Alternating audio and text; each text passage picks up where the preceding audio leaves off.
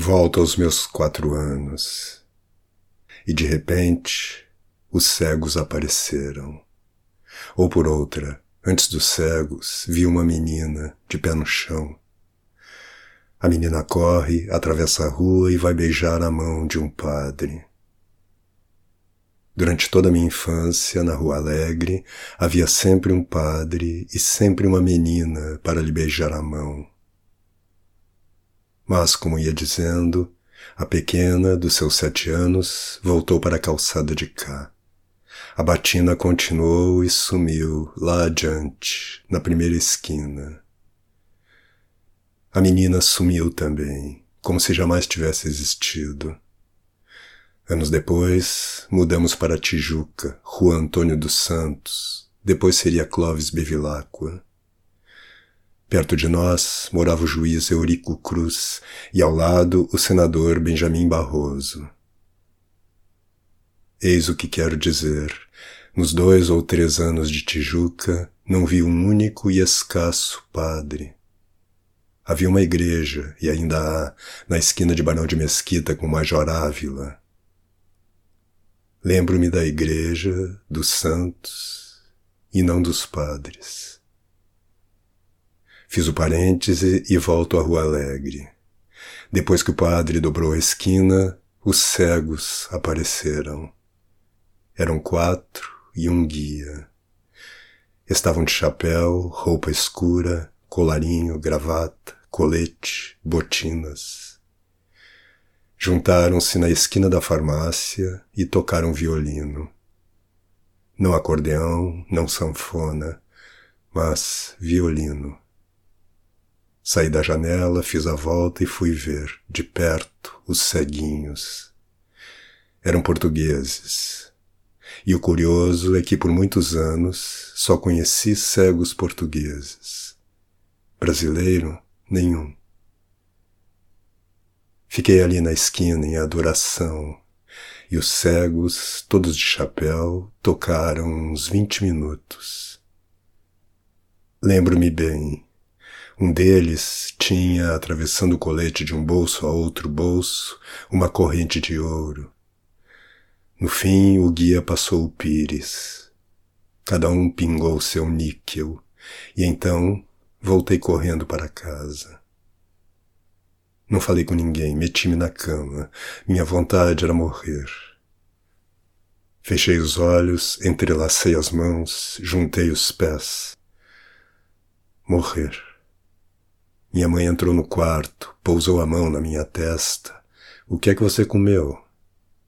Comecei a chorar. Perdido, perdido. E de repente uma certeza se cravou em mim eu ia ficar cego. Deus queria que eu ficasse cego. Era vontade de Deus. Mas falei em quatro anos. Engano, engano. Eu tinha seis anos e não quatro. Nasci em 1912 e isso aconteceu em 1918, na Espanhola e antes da Espanhola. Tenho certeza, seis anos. Nunca mais me esqueci dos cegos, e posso repetir, sem medo da ênfase, nunca mais. Mas por que, meu Deus? Por que pensava neles dia e noite? Pode parecer uma fantasia de menino triste.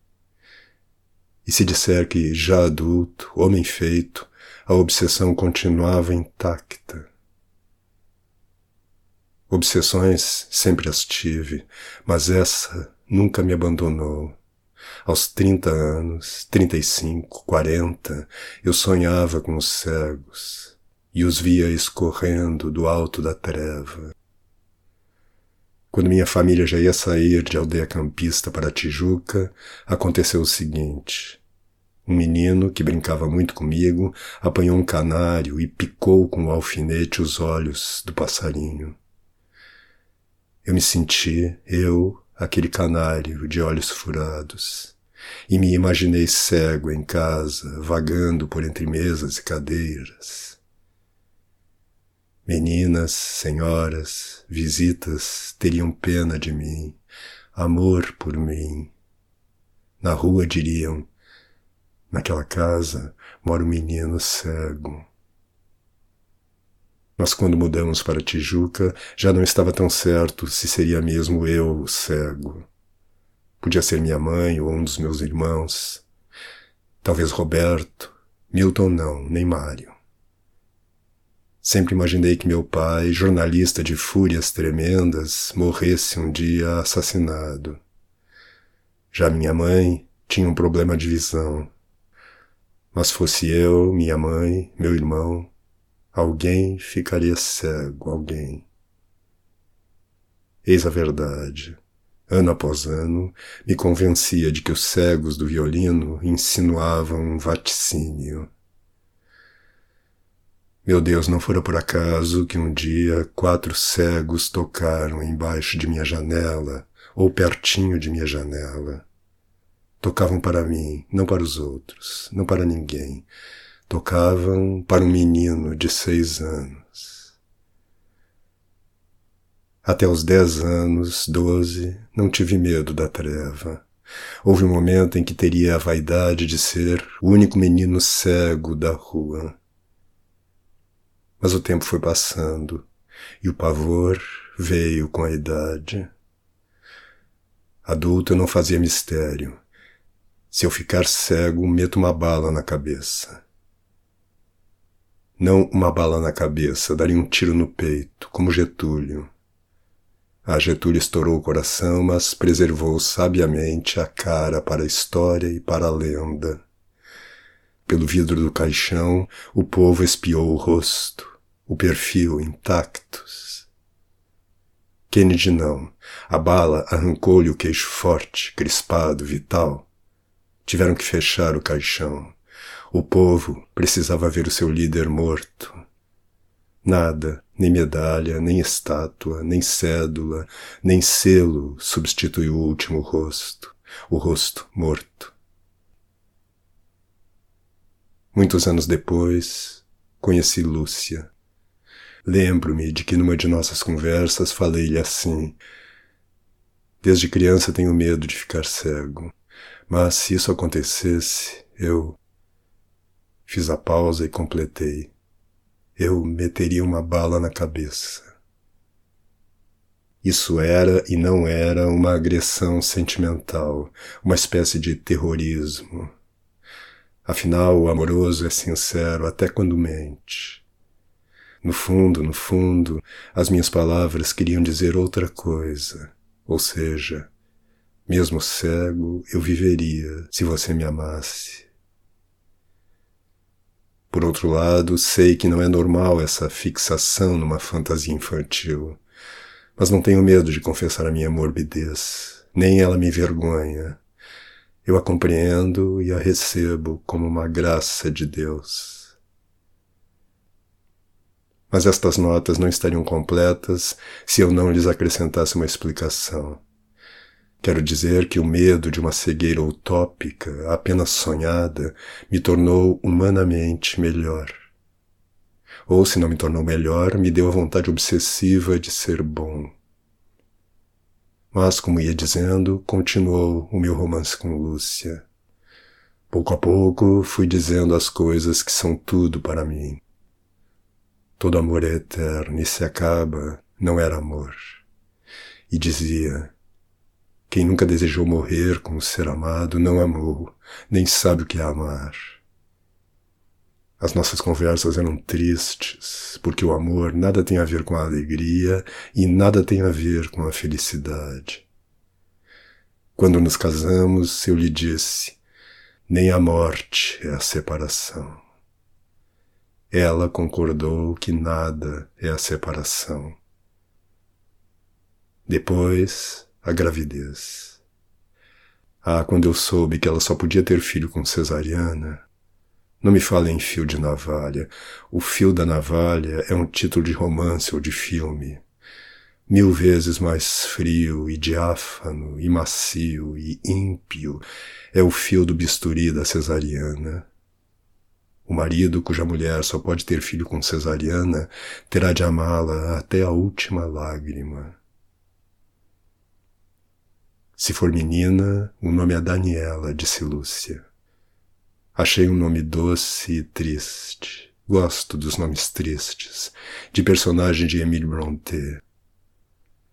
Uma noite, Lúcia foi internada às pressas na Casa de Saúde São José. Parto prematuro. Minha mulher chega com o Dr. Cruz Lima e Dona Lidinha. Dr. Marcelo Garcia e Dr. Silva já estavam lá. Foi uma correria de médicos, enfermeiras, irmãs.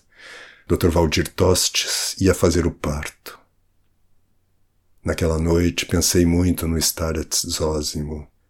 Sim, na bondade absurda, senil e terrível do personagem dostoievskiano. Ao momento em que somos o Starets Zósimo. Dr. Marcelo Garcia era o Starets, e o Dr. Silva Borges, e o Dr. Valdir Tostes. Dr. Cruz Lima também era o Starets Zósimo. Tudo aconteceu numa progressão implacável Daniela nasceu e não queria respirar. Dr. Marcelo Garcia fazia tudo para salvar aquele sopro de vida. De manhã, quase, quase a perdemos. A irmã, desesperada, batizou minha filha no próprio berçário. Dr. Cruz Lima, Dr. Marcelo, Silva Borges lutaram corpo a corpo com a morte. Mudaram o sangue da garotinha e ela sobreviveu. Lúcia quis ver a filha no dia seguinte e veio numa cadeira de rodas, empurrada por Dona Lidinha. Voltou chorando e dilacerada de felicidade. Também fui espiar Daniela pelo vidro do berçário. Uma enfermeira aparece e me pergunta risonhamente: O senhor é o avô? Respondi vermelhíssimo. Mais ou menos. Mais uma semana, Lúcia e Daniela vinham para casa. Tão miudinha a garota, meu Deus, que cabia numa caixa de sapatos.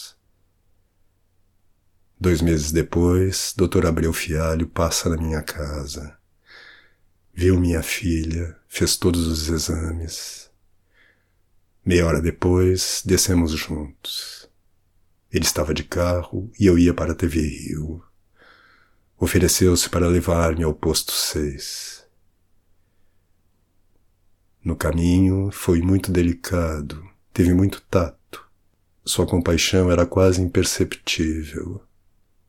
Mas disse tudo.